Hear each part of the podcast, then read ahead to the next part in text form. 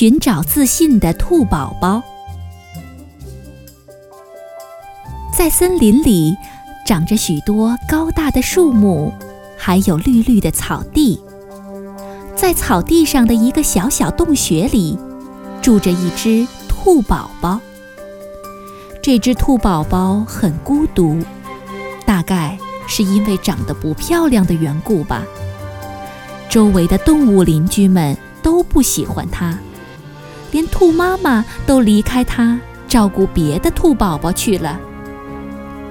兔宝宝想和其他动物邻居好好的相处，结果。还是被欺负了，兔宝宝很是伤心。只有乌龟爷爷很喜欢兔宝宝，他看到兔宝宝伤心的样子也很难过。于是乌龟爷爷请兔宝宝吃了很多很多好吃的，而兔宝宝很感激乌龟爷爷，忘掉了伤心，慢慢变得开心了起来。兔宝宝问乌龟爷爷：“乌龟爷爷，我好想变漂亮呀，你知道有什么法子吗？”乌龟爷爷低下头想了一会儿，说：“兔宝宝，只要你相信自己，会慢慢变漂亮的。”兔宝宝摇摇头：“乌龟爷爷，我现在就想变漂亮。”乌龟爷爷犹豫了片刻，说：“那好吧，我告诉你，在河里住着一条美丽的鱼，你可以问问它，它或许有办法。”兔宝宝谢过乌龟爷爷，一蹦一跳，高兴地往河边走去了。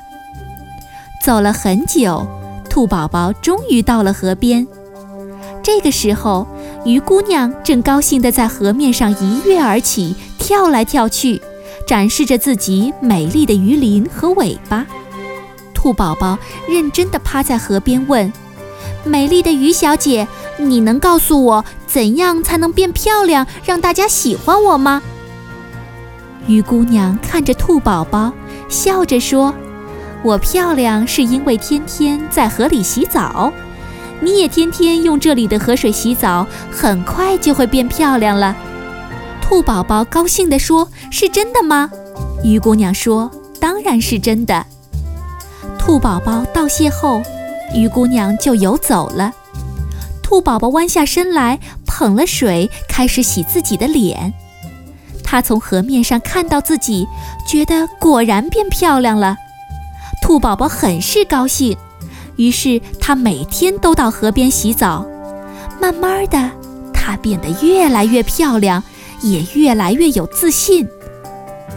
看着漂亮自信的兔宝宝，兔妈妈和邻居们也开始喜欢她了。